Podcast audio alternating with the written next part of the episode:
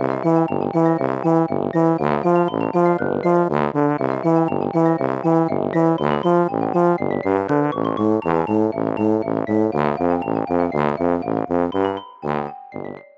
家好，我是帅帅。大家好，我是 GoGo。欢迎收听你的宅友已上线。我们今天来分享一个韩剧，叫做《来魔女食堂吧》。这是之前七月份开播的，总共八集而已，所以已经播完了。大家可以放心的来听这一集，如果有兴趣的话，也可以去找来看。那这部作品呢，它是改编同名的奇幻小说，由我们 Running Man 的宋智孝主演，然后还有南智炫跟蔡宗协。那它主要的剧情叙述就是在说，首尔有一间魔女食堂，里面所供应的料理可以帮助人们去完成愿望，可是这些客人他就必须付出相对应的代价。故事的简介呢，他就是说宋智孝他就是魔女食堂的代表老板嘛，他当然本身就是魔女，那他做的魔法料理可以帮忙实现愿望啊。他的人设个性就是那种比较任性的，他就会保持着说不要跟我顶嘴，不要随便吃我做的食物，餐厅什么时候开门关门都要看我的心情。除了以上这些条件之外呢，其他的也都是看我的心情。最关键的一个重点。就只有只要我喜欢，没有什么不可以，就是一个很任性的人，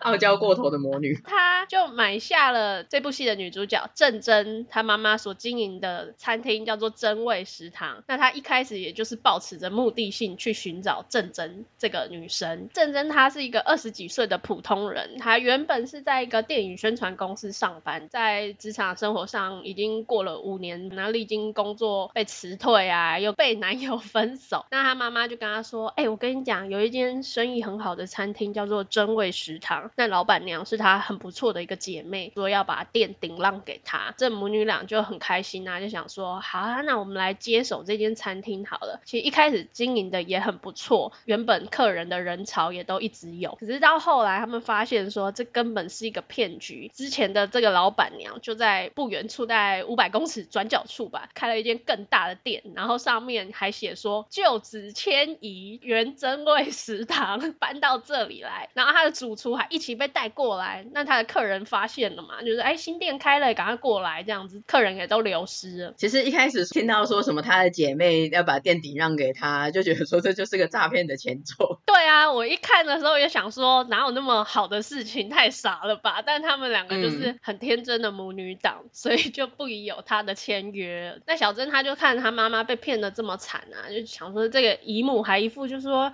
哎呀，你们就是蠢，你们就是笨，她就整个人就气不过，就觉得说我活得这么善良正直，但是却被人算计，这样到底算什么？嗯，就有一天，就有一个自称是魔女的人，也就是智孝，他就出现在小珍的面前，跟他说：“你可以许愿，那我可以帮你完成你所有的愿望，但是你这间餐厅就是要交给我，我就是变成老板。”小珍就决定签下这个复仇的契约，他就说：“我要报仇，这样子，我要报仇。”他就许愿，这间餐厅就变成魔女食堂，那他自己就变成魔女食堂的助手。很 OK 啊，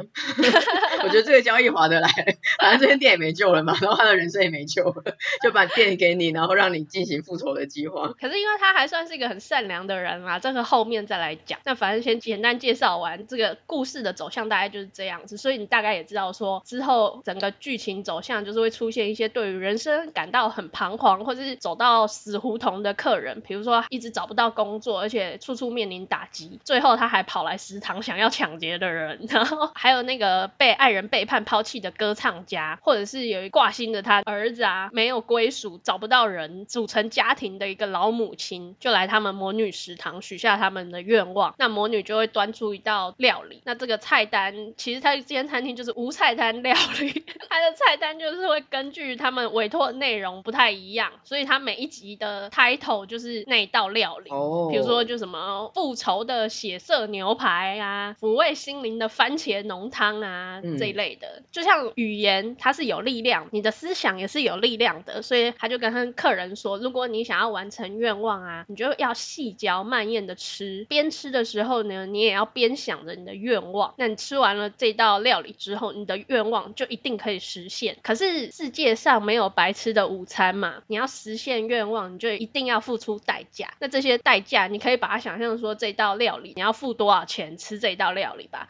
所以这代价也就是因人而异。听起来很像是怨恨屋本铺加上深夜食堂。怨恨屋本铺应该没有几个人听过，是那种中型本大小，然后蛮老派的那种复仇系漫画，也是有一个女生也像魔女类型的，通常也都是那种走投无路的人啊，或者是家人受到了伤害，但是法律司法没有办法制裁的，所以就会找上他。然后也蛮像深夜食堂，就是有一间食堂开着，有各种背景遭遇的人，他们就会自然而然的聚集到这间食堂这样。但不是那么温暖的一间店。对。因为屋本铺是蛮黑暗的，两个正好综合起来。而且我觉得用食物这点切入还蛮不错的，因为魔女不是就会有一种印象，很像在调配药水啦那种感觉，好像就是会做一点东西那种形象。然后不是人家都说 You are what you eat，人如其食。然后还有天下没有白吃的午餐，我觉得这些设定搭起来，你用一个代价去吃这个东西，然后获得一点什么，其实这个设定听起来是还蛮吸引人的。刚刚有提到一些故事嘛，然后也有想说可能会付出什么代价，那他这代价其实有一些。真的会觉得蛮恐怖的，像是说有一个爸爸，因为他之前是一个做生意的人，可是他后来沉迷了赌博，所以他就把所有的钱都输光了，变成他小朋友都吃不饱嘛，他做生意也失败了，家里也都没钱了，所以他就找上了魔女食堂，然后他就说，我别无所求，只希望能够让我中一个大乐透，中大奖，让我的小孩可以吃得饱，我可以照顾好我的小孩，这样讲得很动人，对不对？你 就冠冕堂皇。对，然后魔女就说好，没有问题，你的愿望会实现，代价就是我要你的双眼。想说 OK，反正我可以中大奖，什么都好说。于是他就许了愿，然后吃了食物。那后来真的那一天在兑奖的时候，他就一个奖号一个奖号的对了，零二零三零五这样子，然后就发现最后一个号码出来了，天哪，他真的中了大奖了，他愿望实现了，他就很兴奋，他就跟他的孩子说，你们两个在家，爸爸出去一下，冲出门，然后坐上他的车，立刻拿起电话打给他的狐朋。狗友就说：“快快帮我找人，我这一次要把所有的钱都赢回来。”发现了吗？他一开始许愿的愿望是说：“我想要让我的孩子吃得饱。”可是他最后他愿望实现的当下，根本就不是他当初讲的那种好爸爸的形象，一如以往一样，他没有反省啊，他还是要拿去赌博啊。对啊，超傻眼的，他等于中头奖了，那应该是几亿的等级的，他到底为什么要再去赌？没办法去想象他们的行为模式，不管你讲的话，你讲的有多好听。可是你最后表现出来的那种行为，真的是骗不了人。他的代价是要失去双眼嘛？看在我们观众眼里，就是说，天哪，你戏后刚好而已。我自己看完了整部，我觉得整个戏的氛围啊，比我想象的恐怖很多哎。尤其是他付出的代价，真的是超乎我的想象。像刚刚讲的那个代价是双眼嘛，然后另外还有像是手指啊，或者是你的声音、你的记忆。然后我觉得那个声音就很像小美人鱼。真的，因为这部我看好像是十五禁的，我想说天哪，竟然到这个程度，十五禁简直是快要十八禁的程度了。对啊，十五岁以下不能看。后来我看报道有说，那个刘在石就有跟宋智孝讲说，智孝你真的在片里面看起来真的好恐怖哦。然后当下 看报道的时候我还笑笑，后来我看的时候我就想说，天啊，真的好恐怖哦，我好怕哦。我都是利用中午白天的时候看。有一种阴森的氛围，但是小美人鱼这个 case 啊，我觉得我们需要特别讨论一下。怎么说呢？之前我们有自己在聊天，在聊这一部嘛，然后你有讲到说很像小美人鱼，然后我就有自己没事的时候思考了一下小美人鱼这个 case。我在想说，我们小时候看小美人鱼的时候啊，都会觉得乌苏拉很坏，她夺走了小美人鱼的声音。那因为小美人鱼照理说她也不会写人类的字嘛，所以就算她到陆地上，其实她也没有办法跟王子交流，等于是你没有给她一条活路。因为我们都算是比较同理小美人鱼，站在同一个阵线。可是我想说，我们现在长大之后，我们重新用乌苏拉的角度，变得是一个甲方。就是假设你是乌苏拉的话，你跟小美人鱼又非亲非故，本来你就是在商言商，各取所需啊。因为你知道，双腿整个是几乎一整个下半身的，而且从人鱼的下半身变成人的下半身，其实这是一个很大的转换吧。嗯，对，这么大规模的变化，其实我觉得用声音来交换已经算是很划算的。可是我觉得乌苏拉的坏不是坏在他拿走他的声音，而是他拿了声音之后想要做的事情，他其实是要夺权，他拿着这个要去威胁他爸啊。嗯，对对对，我有查那个真正的童话跟迪士尼的版本的差异。我们都受到迪士尼版本的影响。反正我心目中的小美人鱼就是 迪士尼的小美人鱼，但我心中的小美人鱼好像是故事版的，因为我以前小时候比较美，我不太看那种公主系列的，所以我记得的是真正的童话故事的版本。哈，可是那个版本很可怜呢，它最后真的变泡沫哎。对，就我不知道有没有算是魔女食堂这种的，反正就交换之后，然后又好像没有得到自己预期的结果，最后就一场空的，很快的一路走下坡。但我自己在想啊，如果是双腿，你到底要用什么交换？你用甲方的思考，就会觉得说，哎、欸，我给你双腿，你应该给我一个等值的东西交换吧。嗯、但是你乙方你要交换的东西来说，说实在，人体没有什么东西能够交换的、欸。如果撇开乌苏拉，他后面没有再去做一些使坏的行为的话，嗯，单就这种等价交换的，确实像你说的，已经要一双腿了。那原本这个是你没有的东西，啊、那拿你现有的东西来交换，合理的吧？对，可是你这没有什么可以换的，因为你要拿拿你的头吗？还是拿你的双手？就是感觉跟双腿一样，屁啊，头发超烂的，剪去他的长发，那个应该只能换到超少的东西。不管是美貌，因为如果你没有美貌，其实王子也不会看你一眼，然后视力也不行啊，记忆也不行，那寿命的话折寿感觉也是很衰，所以就觉得其实仔细的想想，讲一个废话，但是我觉得人体真的是什么都很珍贵，而且只有一个，就跟地球一样，没有什么能够拿来交换的东西耶。你知道有什么是两个吗？我也有想到。哈哈哈哈哈想到了一样的东西吗？哈哈就是那个东西吧。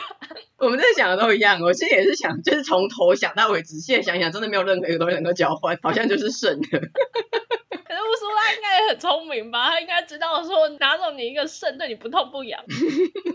对啊，就是反正我最近仔细的想想小美人鱼这个个案，觉得其实这个等价交换确实不是很好换的东西。他也很为难，真的，而且人真的是多的只有肾而已，其他都是缺一不可。反正这个其实就是等价交换的概念嘛。嗯。所以回过头来讲，你许愿要付出代价，那你再想想，你愿意为了实现愿望付出什么？其实这戏里面就可以看到每个人他对自己的生活过得很认真哦。来许愿的人不是全然都像刚刚那个爸爸一样。赌博成瘾，基本上来的人，他们都是很善良的人，都是你平常好好过生活，也很认真的过日子，很努力的那种人。可是这个社会现实真的，对于越认真的人，你不代表你一定会越成功，你就一定会有好结果。就每个人都想要过得好，也想要有所得嘛。可是当你面对挫折啊，或是你经常会面临一些选择的时候，因为你没有办法马上知道你选择这个事情之后会产生什么后果。比如说刚刚有讲到小。珍，她是许愿要报仇嘛，报仇诈骗他们的老板娘得到报应。嗯，后来那个老板娘的结果就是暴毙身亡。嗯，然后她新开的那个餐厅就出现了卫生问题，所以餐厅也经营不下去了嘛。那让老板娘死掉这件事情，可能就不是小珍她原本的意思啊。她当下可能真的是讲一些很不甘心的话，她就是觉得说我要报仇，我要让她不好过。可是报仇这件事情，它本身就是很负面的一个事情嘛，所以这个。结果就让小珍觉得许愿带来的后果都会很恐怖，她没有办法承受。刚刚有讲到，她是一个很善良的人，所以她虽然许下说我被报许，我被报许，可是她并不想要让人家死啊，等于她身上背负了一条人命嘛。嗯，所以我那时候在看这部戏的时候，就会想说，其实因为当我们都会面临一些抉择的时候啊，你要去想一下说，你下决定的时候，你要不要多想几秒钟，冷静一点，不要冲动，因为真的有一点那种报仇一时爽，报仇一时爽，一直报仇一直爽。我今天讲的是没有错啦，因为其实也有研究显示说，虽然报仇会让人得到报复的快感，可是有一些报仇者，他也是事后就像小珍一样，他后来就会后悔他报复的行为。可是我觉得啊，其实你会后悔的人，应该也是人很好跟价值观很正确的人。嗯，如果你本身就是个大坏蛋，你根本对伤害别人没有什么罪恶感的人，其实也没有差。而且我觉得，其实你会想要到报仇这个阶段，应该是真的遇到了没有办法原谅跟化解的事情。就算其实你当下已经知道了伤敌一千会自损八百这件事情，可是如果你真的在一个人生的谷底的话，在当下可能还是会想要把对方一起拖入地狱，就觉得我过得不好，你也别想过得好。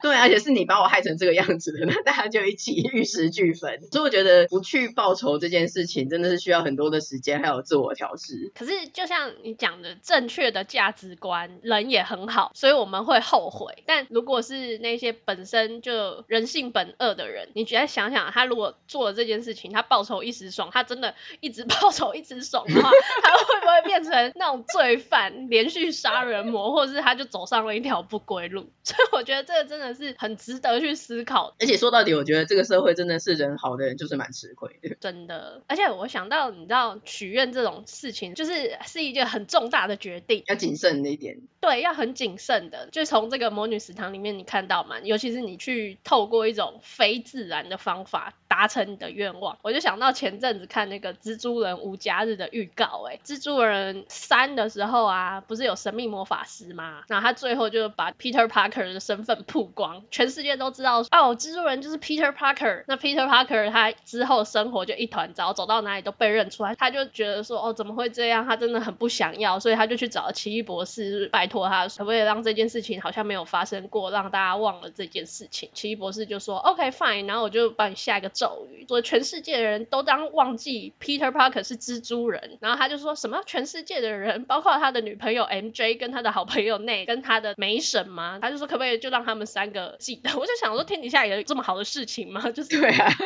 还可以下条件的。对，反正大概是不可能吧，因为后面也没有演到说这三个人是不是有忘记。我觉得应该还是忘光了啦。对啊，这么高难度的行为还能让你下条件，怎么可能？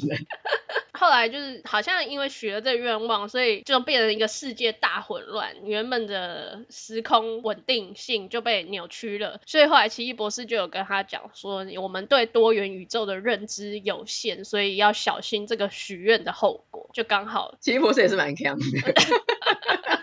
自己莽撞的答应人家的要求，之后才在说：“哎，我们真是理解有限，好像出大事了。”对呀、啊，而且人家明明就是他在下这个咒语之前，我记得他的伙伴还有跟他说：“你真的不要用这个咒语，没有办法承受。”他还说：“OK，我知道。”结果 转过头来就是说：“走吧，我们去许愿吧。”感觉这一集真的之后会很混乱，真的很强。报仇跟许愿这两个比起来，虽然这部戏是把它两个结合在一起，但是我觉得比起报仇，因为报仇你牵扯了太多个人愤怒的情感啊，还有受到一些伤害什么。但是我觉得你不要随便去许愿这件事情是比较能够控制的，因为许愿等于是跟你一个你不了解的强大力量要求一个你本来得不到，你一定要透过许愿才能得到的东西。那这么神奇又那么强大的东西，你你也不知道你要付出什么代价。这就让我想到日本京都有一个断恶缘的神社，叫做安井金比罗宫，它是以强制的方式实现你的愿望。因为之前有的时候看一些网站或是 Twitter 就会讲到，有一些人会分享他的经验，像有一个网友他就分享说，他跟他妈去参拜，然后他妈许的愿望是希望能够告别那一些讨人厌的同事，他自己是说啊告别现在的身形瘦下来，就是一个断恶缘的神社嘛。然后结果他就非常的灵验，他就真的实现了，但是以强制的方式。后来他妈就在工作中受伤，不得不休息，所以最后也换了一间工作，就真的离开那些讨人厌的同事。这一个推主呢，他则是忽然得了急性肠胃炎，然后很严重，很久很多个礼拜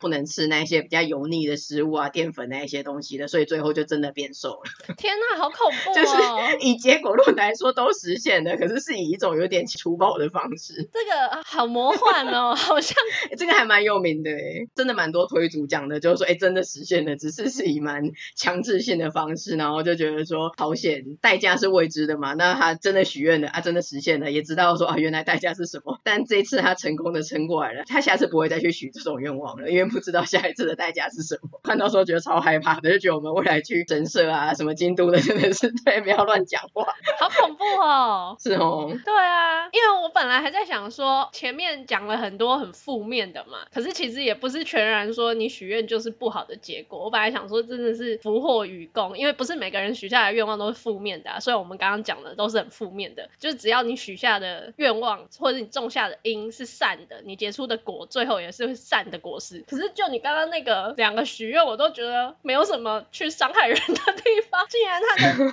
过程也这么恐怖哎、欸，就是强制执行的感觉太恐怖了。对呀、啊，因为我要讲他为什么不是每一个东西都是负面的，是因为在戏里面有一个老奶奶，她想要的愿望是希望她的儿子能够遇见命中注定的姻缘，因为她觉得我已经活到七老八十了，我什么都有了，失去什么我也不会后悔，我唯一就只想要看到我儿子成家立业，有个人可以照顾他这样子。最最后他付出的代价就是他要失去人生中所有的悲伤、痛苦、愤怒，还有幸福跟快乐的回忆。就是他说我要你的记忆，所以最后他得到阿兹海默症，他真的忘光了。这个代价，你从女主角这种傻白甜的个性，小珍她看起来就会觉得说，哦，真的很不忍心呢，因为她是希望看到她儿子幸福，可是最后她竟然连她儿子都忘了，对，她也看不到啊。那她这个愿望所付出的代价到底值不值得？所以她其实是有去拜拜托魔女说，你这个代价真的太过分了，不要这样子。可是魔女就有跟她讲说，你不要用一时的表象来判断人生，你要看到最后啊。你现在只看到一部分而已，你怎么会知道这个是幸福还是不幸福？人生要看的是长远的，你要耐心的看下去。最后这个奶奶啊，她有没有因为失忆症而失去儿子？她其实没有，她儿子更照顾她，对她妈妈就更孝顺，而且因为她的病，就是真的帮她儿子带来一个新的姻缘。有一度他真的是有清醒，所以他就跟小珍有一个对话，他就说他到现在还是觉得很幸福。对啊，她的选择，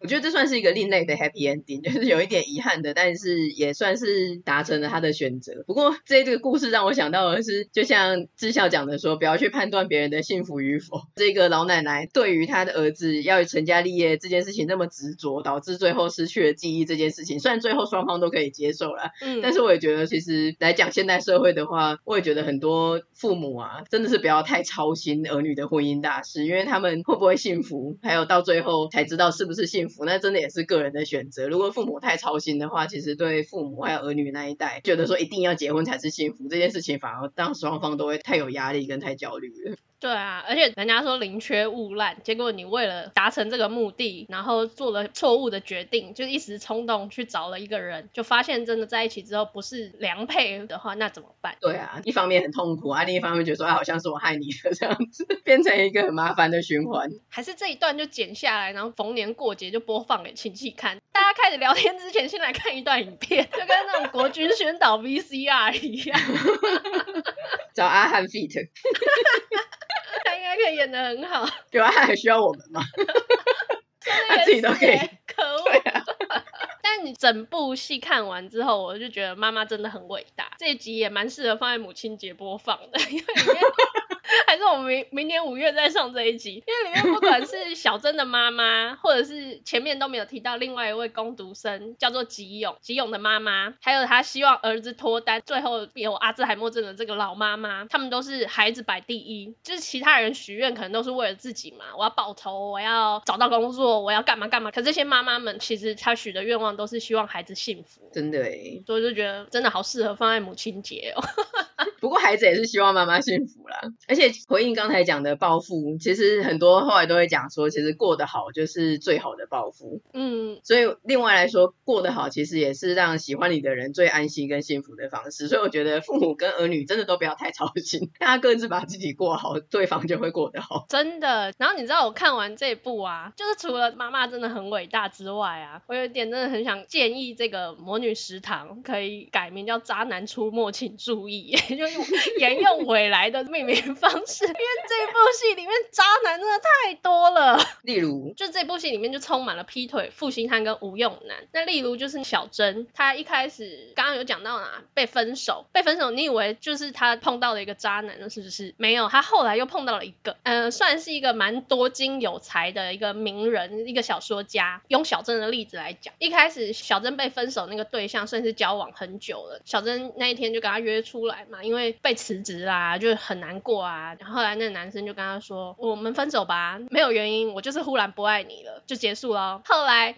又遇到了第二个渣男嘛，他就是常常会约会约到一半就这样子，就是手机来电，然后他就接电话之后就回来就跟他说：“不好意思，不好意思，我临时有个会议要开，又怎么样怎么样的，我要先走了，真的很抱歉。”嗯，就走了，就一直表现出很忙哦。不然就是他可能事先约好也说：“哎，我们一起出席一个重要场合，一起去好不好？”他也都答应。他结果当天早早上就等着来接他嘛，接起电话还想说我在一下子，你等我一下哦。结果他就说不好意思，真的临时有事，没办法，那个编辑要开会啊什么之类的，当天放他鸽子。其实我当下看的时候就想说，这个男生一定怪怪的，我就觉得一定有迹可循。你刚才说那个突然没感觉的，我是想说突然没感觉，好像要吃循利民，跟那个阿妈一样，是不是？对，然后那个很忙的感觉就是时间管理大师啊，因为我们有上帝视角嘛，我们是 观众，对，所以可以感觉到，哎，有蹊跷哦。可是我觉得应该还是有几个地方可以跟大家分享，这个可以分的。交往前，就比如说你可能暧昧期很久，久到你都怀疑说，我到底是不是他女朋友，我到底是不是他男朋友，就很想问对方说现在到底是什么关系，可是对方就一直在逃避回答。有几个原因啦，他可能真的只是想跟你玩玩，或者是他就是有很多支线，他还不想要定下来。那交往之后，你们已经确定是情侣关系了嘛？但是对方又一直不公开两个人的关系，他有可能也只是想要假装单身，或者是你真的只是备胎。就比如说你真的没有见过他的家人朋友啊，那你怎么确定他真的单身吗？对，或者是这个人真的不是边缘人，还是通缉犯吗？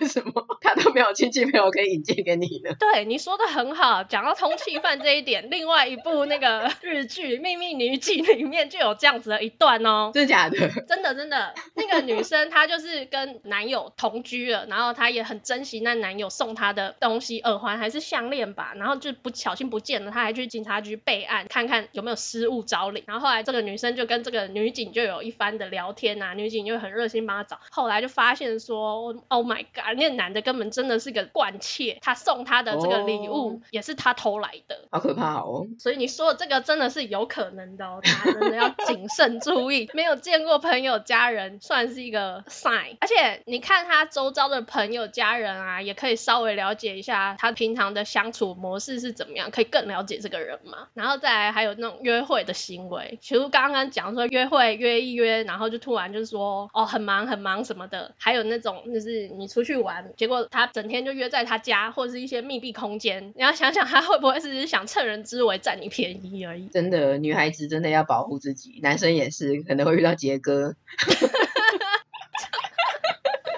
觉得这些内容都是男女双方都适用，然后行为的部分有一些行踪交代不清啊，或者是他整天说谎就被你抓包啊，这人一点信任关系都没有，你还想要跟他谈什么恋爱啊？还有就是那种回讯息的时候，他就遮遮掩掩，会觉得说你到底在隐瞒什么？你不需要去看他手机，有一些人会想要去偷看人家手机的内容嘛，我觉得这也是隐私的一个部分啦。但是如果你坦荡荡的话，你为什么你回讯息不能当面回？你可能要不好意思，我去厕所一下哦，不好意思，我出去一下哦。就是有什么你不能当面讲的事情吗？或者你当面回传的事情吗？这样。因为我还蛮爱看那个 TLC 有一个 八点档肥皂剧，到美国结婚去那种的，超多这种情节。就是那个女的会说，为什么这个妹子在 Twitter 按你赞，或者你在跟她私讯什么的，那个女方就会说你为什么要跟她这样调？然后就说，哎，因为我也算是个公众人物，就是我有几千个粉丝在追踪 IG，我还是要做一些客户服务，或者是她就会 po 一些，不不管是男生还是女生，然后可能就会 po 一些他的个人照，后面是海滩啊，或他的车子之类的，然后下面就会有一个人，常常是固定的人，就会留爱心或是留那个火的那个样子，然后每次都会因为这种事情吵架，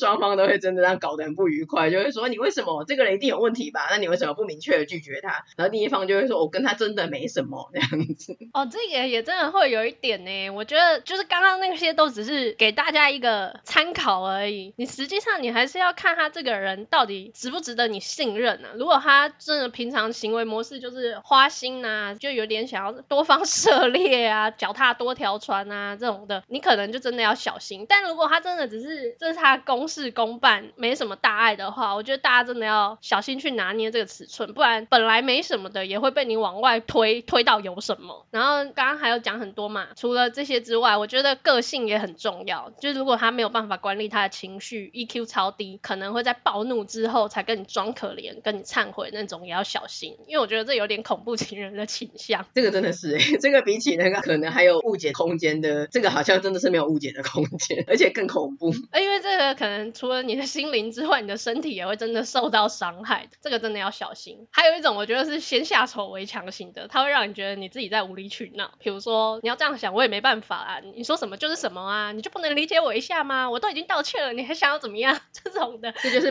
passive aggressive。对呀、啊，就觉得说，哎，奇怪，为什么你要这样子？就是明明是你的错，为什么搞到最后好像是我错了，我还要跟你道歉吗？不好意思，是我错了，我不应该这样子吗？情绪勒索，就觉得莫名其妙。对啊，所以我们也不是要转型成为什么男女关系的频道，但是因为我们觉得这个社会上真的是很多渣男渣女，然后希望我们的宅友都能过得平安快乐，所以跟大家讲一下，顺便借着这一集，就是你真的要随时提高警觉，就是你不要去伤害别人，但你也不要让别人去伤害你，因为你太天真，太相信别人。真的，男女都适用哦，男生 女生都要保护自己，不然你就先去看《魔女食堂》，你就会有感而发，说什么 这世界上有这么多渣男渣女这样子。那最后这部戏，刚刚前面你虽然有讲到说很像《怨恨屋本铺》跟《深夜食堂》嘛，但其实它一开始被评论是说很像韩剧《德鲁纳酒店》、《双甲路边摊》还有《大发不动产》的综合版，就是比较奇幻的这种。可是也很像我们以前的那个台剧，超久以前的叫《第八》。八号当铺杜德伟，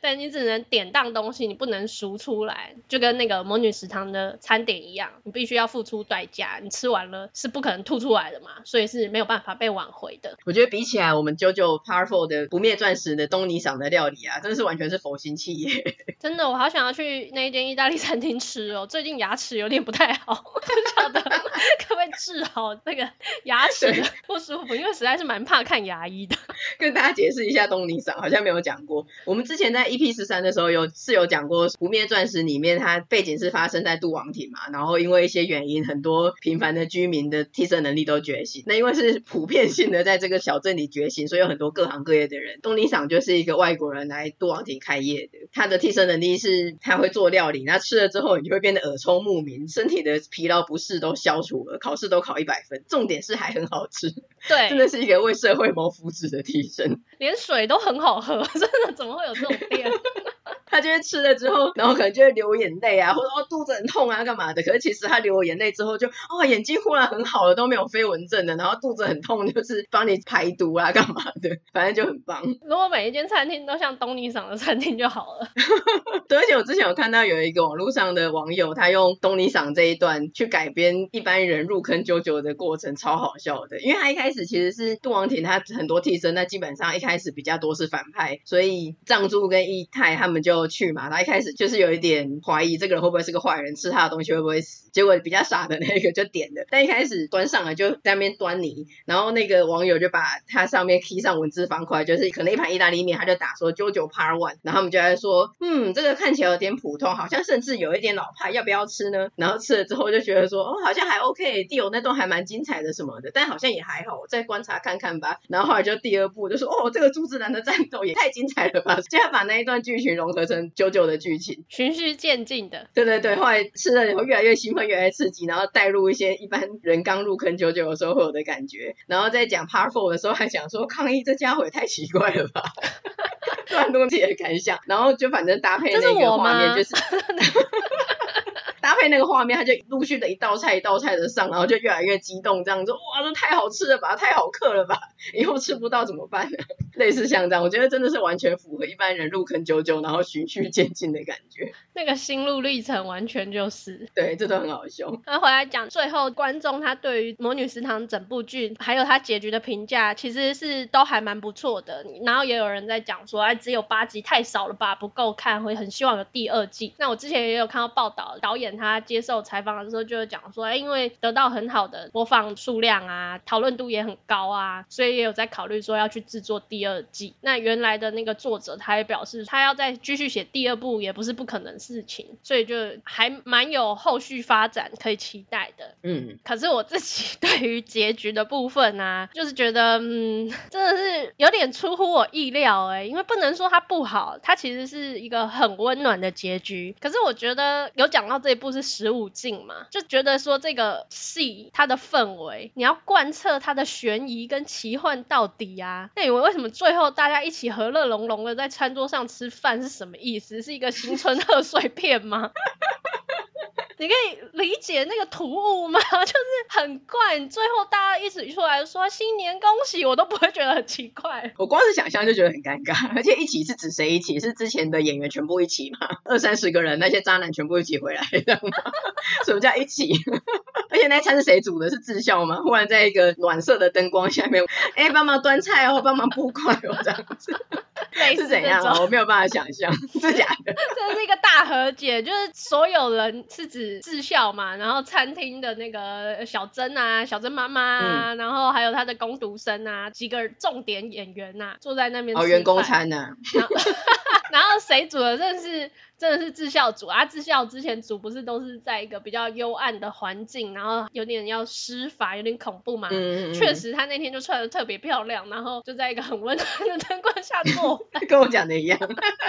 暖色灯光下。对，超傻眼的，因为真的很突兀啊。嗯，忽然强行一一个 happy ending 的收尾。对，反正整体而言，到结局吃团圆饭之前，我都觉得还不错啦。就是食堂每一个故事也都蛮值得去深思啊。结果。到底是好是坏，其实都还是取决于自己的内心的想法啦。人性本恶跟人性本善这一点，真的是蛮影响你最终所会得到的一个结果，就是所谓的种因得果。我觉得算是一个劝世的好作吧。嗯，真的，因为虽然我没看，我只有看前面一两集而已，但整体而言听起来就是，反正在这个社会上，你的善良要有点锋芒，就像我们刚刚提醒大家的一样，你眼睛真的要张亮一点，然后你也不要随便的去许愿啊，或者是想要去复仇啦什么的，反正就是脚踏实地的心存善念，然后但是保持着一颗敏锐聪明的心，这样子虽然很困难，我觉得这个其实你要每天这样实践真的是很困难。知道这让我想到温岚的傻瓜，我只记得傻瓜我们都一样，然后呢，就是那个其实他们的招数我们都懂，哦、没有什么不同。就是你人要好，但是别人对你的坏，他在动什么坏念头，你自己心里要有底，然后去避开这些坏蛋啊，或者是他们要做的坏事就好了。你不需要跟他们硬碰硬。嗯，不是深究，不要了解，因为你没有办法了解。蛮好的，我觉得这样子八集应该至少有六七个小故事吧，算是每一个人的最浓缩的一段的人生故事，然后有一些剧情这样子。好，所以我们今天就是久违的介绍了一个韩剧给大家，叫做《来魔女食堂》吧。有兴趣的听众朋友可以去找来看，我记得 Friday 有，而且它最后有个大爆雷，我们没有讲，所以 你还是可以去看。我们在录制之前，我已经跟 GoGo 得知了这个雷了，后来决定不要爆雷，因为真的是一个很大的重点。我也是思考再三，觉得如果真的有听众朋友你听了这一集之后想要去看的话，那如果我这一集真的讲光了，我觉得对你有点不好意思。对啊，对，我们虽然只是介绍说好像有若干个这种故事，但是其实真正的内容我们都没有讲到，你还是可以自己去享受这部作品。没错，那我们今天的节目就到这边，喜欢我们的节目的话，请分享给你的亲友，也请追踪我们的 Podcast、Facebook 跟 IG，也请在 Apple Podcast 给我们五星的评价哦。那就下周见啦，拜拜。下周见，拜拜。